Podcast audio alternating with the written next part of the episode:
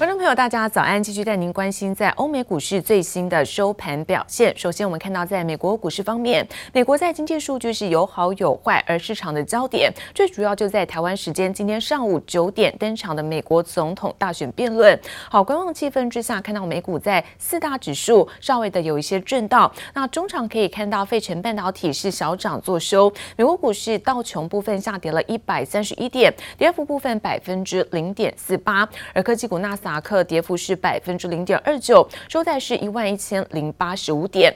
S&P 五百指数呢，在三千三百三十五点，跌幅也有百分之零点四八。费城半导体逆势走扬，而涨幅也并不大，上扬幅度是在百分之零点二二。好，再来看到是欧洲的相关消息，欧元区在九月份经济的景气指数上升到九十一点一，是优于预期。不过市场也关注英国跟欧盟展开最后一轮的贸易谈判，因此观望的气氛。分也打压在银行类股表现，中场我们看到在欧洲股市的部分开低走低，那么盘下震荡，德国下跌是百分之零点三五，而法国跌幅则是在百分之零点二三。Our world has reached an agonizing milestone, the loss of one million lives from the COVID-19 pandemic. It's a mind-numbing figure. 新冠肺炎疫情迟迟没有趋缓迹象，全球病故人数跨入百万大关，市场反应冷静，焦点全都摆在美国总统大选第一场辩论会。There's a lot of concern out there about this week to come. Yes, we have the employment numbers on Friday, the first Friday of the month, but we, what the big thing for everyone is what will happen at the debate tomorrow night, Tuesday night, between Biden and Trump. 辩论会现场已经准备就绪，就等着两位候选人登台。疫情持续蔓延，经济不见起色，市场对于九月非农就业报告的期待有限，反而更聚焦政坛变化，像是川普的逃税争议对选情的影响。It's just more proof that he's a con man and always has been. You know that he lost more money than when he started being a president. That should not necessarily sway all of those Trump supporters, but there's a big swath in the middle. That he was hoping to win over. 原本经济表现是川普最爱提的施政成绩单，却被疫情打乱，连贸易成绩单也失色。美国八月商品贸易逆差扩大到八百二十九亿美元，差于预期。Biden wins, China wins because China will own this country. So when you mention the word decouple, it's uh, it's an interesting word. So we lose billions of dollars, and if we didn't do business with them, we wouldn't lose billions of dollars. 川普很爱夸耀美中达成贸易协议，但财经媒体彭博报道，中国采购进度明显落后。今年中国预定采购金额超过一千七百亿美元，但截至今年八月底，只完成了三成左右。最后四个月内必须采购价值一千一百五十亿美元商品，才有可能完成今年目标。美中贸易协议能否有效落实，恐怕仍是未知数。记者王新辉、林巧清综合报道。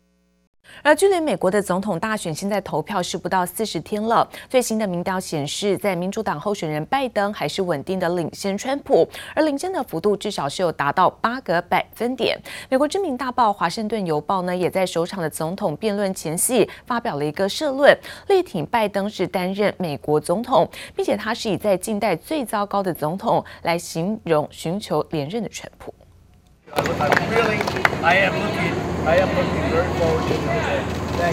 美国总统大选首场辩论九月二十九号登场，将由福斯主播华勒斯主持。会场外放置了手部消毒器以及需佩戴口罩等告示牌，凸显出在疫情影响下的特殊氛围。川普更火力全开，发推文表示强烈怀疑拜登表现起伏不定，认为瞌睡桥在辩论前后应该接受药物检测。President Trump is trying to throw out the Affordable Care Act.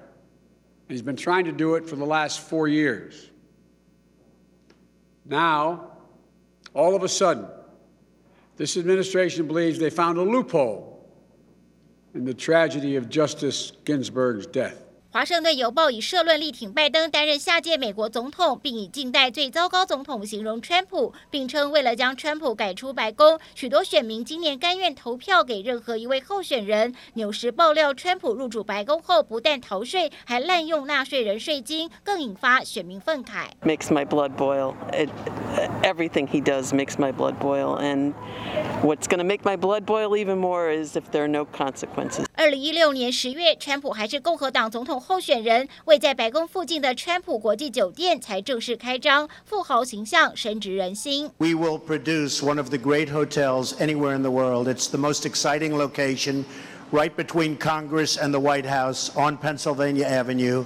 It's going to produce many, many jobs. 拜登阵营赶紧踩川普痛脚，推出最新广告，列举小学教师、消防员税金，而美国家庭平均年缴一点二万美元税金，讽刺川普上任后一年只缴了七百五十美元。Joe Biden up ten in Wisconsin and in Michigan, a solid eight-point Biden lead there. Remember, these are two states Trump flipped in 2016, hadn't gone for a Republican since the 1980s. 但尽管民调领先，拜登阵营仍担忧重演二零一六年川普最后靠选举人票胜出的逆转胜戏码。而路透最新则访问诺贝尔经济学奖得主克鲁曼，若拜登胜选，仍会对中国维持强硬立场，但会聚焦产业政策，而非使用贸易关税手段。而华为仍将是美中的主要争端。记者黄心如、邓邦冠综合报道。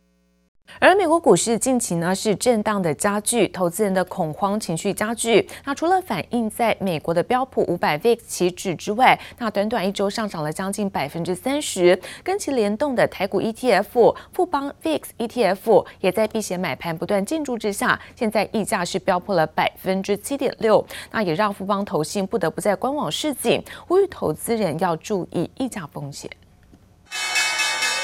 美国大选倒数钟声敲响，不确定性让股市震荡剧烈，投资人恐慌情绪全反映在标普五百 VIX 指数，与其联动的台股 ETF 也成了投资人热门追逐标的。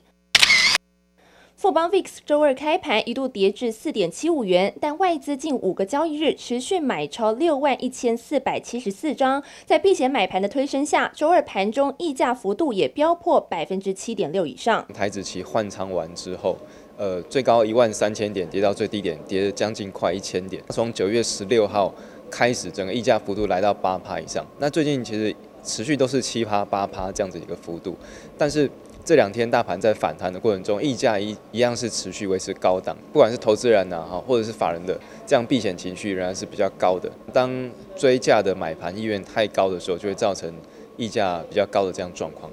打开富邦投信官网，大大的红色字体跳出来，富邦 VIX 溢价已经超过百分之五，却持续受到投资人追捧。发行投信不得不示警三大风险，除了买贵风险，还要注意与追踪指数间的大幅落差，套利交易也要留意溢价波动。摊开一个月走势图，美国标普五百 VIX 期指从九月中二十五一路飙涨至三十二以上，短短一周上涨近百分之三十。追踪该档期指的富邦 VIX 近日净值最高也仅来到四点六二元，但股价却一度冲上五元，明显的溢价幅度，专家不建议投资人长期持有。这样子连接期货的一个商品，它都会有每个月需要转仓的一些成本。所以长期来说，不太建议去长期持有这样的商品的，建议把它当做短期的一个避险的标的。投资组合的比率来看呢，那一般建议这样避险，呃，随着行情的这状况呢，大概五到十趴是差不多的一个比率。台股 ETF 投资热，为避免奇信 ETF 再度出现争议，不止投信提前示警，证交所也强调有 ETF 监视制度，如果有交易状况异常，将视情况对该档 ETF 示警，公布通知注意，以确保投资人权益。记者周田丽、乔大龙台北采访报道。而人工智慧物联网现在技术是越来越成熟，看到在半导体的龙头英特尔号召了台湾有八家的上市柜业者，展现是最新的研究成果，当中就包含了智慧制造，还有包括智慧零售跟智慧医疗等等不同层面的应用。In our case, we added additional cameras together with the object detection workload to increase the system stability. So even if I cover the camera with my hand, the robot is still able to detect the object and finally grab it. 手臂自动侦测物体，透过工业用边缘控制，精准抓取物体。未来在制造业、零售业甚至医疗业将渴望导入相关应用。那我们看到未来有几个很大的方向，例如说 smart manufacturing 智慧的制造，呃 smart retail 智慧的零售，呃 smart medical 因为在最近 COVID 的状况下，很多远端的医疗，这些都是经过物联网的这些新的 technology 来成熟的。那还有很多是在更大的国家的安全还有 security 的这部分，像 smart city，这也是一个我们看到在整个 infrastructure build up 里头会一个很 robust 的 growth 在 IoT 的 application 上面。科技业锁定医疗保健，边缘运算客户带来新的人工智慧 AI，具备安全性和即时功能。未来人工智慧物联网 AIoT 在生活上的应用也更加多元。比如说像智慧路灯，像现在台北市的这些智慧智慧路灯啊等等的，然后我们就可以把它落实在实际上的场域。而未来 AI 可以结合到把这个呃人流分析、车流分析分析完之后的结果嘞，透过这个呃 GPS。加总之后的结果，知道这个车子在哪边，所以以后自驾车就知道下一个路口的路口状况是怎么样。手指一按，方向盘就动了起来。五 G 自驾公车目前已经来到测试运行阶段，物联网技术发展将会更加蓬勃，商机也十分庞大。资策会预估，二零二零年全球物联网商机经济附加总值会达到一点九兆美元，相当于五十五兆台币。全球将有超过三百到五百亿台联网装置或组件，包含各类行动与平板装置，以及电器、灯光，甚至机器人等。物联网未来的应用会更加广泛，也为生活带来更多。不一样的体验。记者刘志柔、连诗修台北采访报道。而外资在出具的报告指出，在手机的晶片厂联发科，今年的营收将会毕竟是有达到一百亿美元，而明年正是机会跻身为年营收百亿元的俱乐部，来挑战是全球前三大的 IC 设计厂。手机晶片厂联发科七八月营收合计五百九十四亿元，已达第三季营收高标八百七十九亿元的百分之六十七点五。而根据外资出具报告指出，联发科五 G 研发支出已达巅峰，先前的投资将陆续转换成营收，预估今年营收有望超过两千九百亿元。以近期新台币对美元汇率计算，今年营收将逼近一百亿美元，明年更渴望跻身年营收百亿美元俱乐部，挑战全球前三大 IC 设计业者。受惠于远距和宅经济商机延续，加上新产品的挹注，科技厂元刚八月税后纯益高达二点五三亿元，年增四十一点一六倍；每股纯益来到一点三亿元，年增四十二点六六倍，续创历史新高。而累计前八个月纯益达到六点二一亿元，每股纯益来到三点二三元。展望未来，元刚表示，远距商机可望延续成新常态。目前订单需求强劲，包括元刚本身和子公司元展。产能均已接近满载。根据外资出具报告指出，高速传输界面晶片厂翔硕因为 USB PCIe 的技术领先，渴望取得更多美系和中系客户。未来几年的营收和获利有望续扬，今年每股纯益也渴望挑战赚逾四股本，明年直接上看五股本。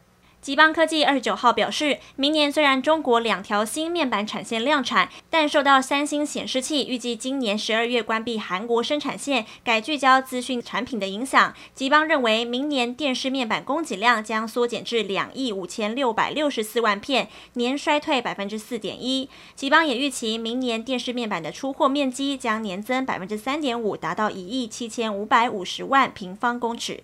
记者综合报道。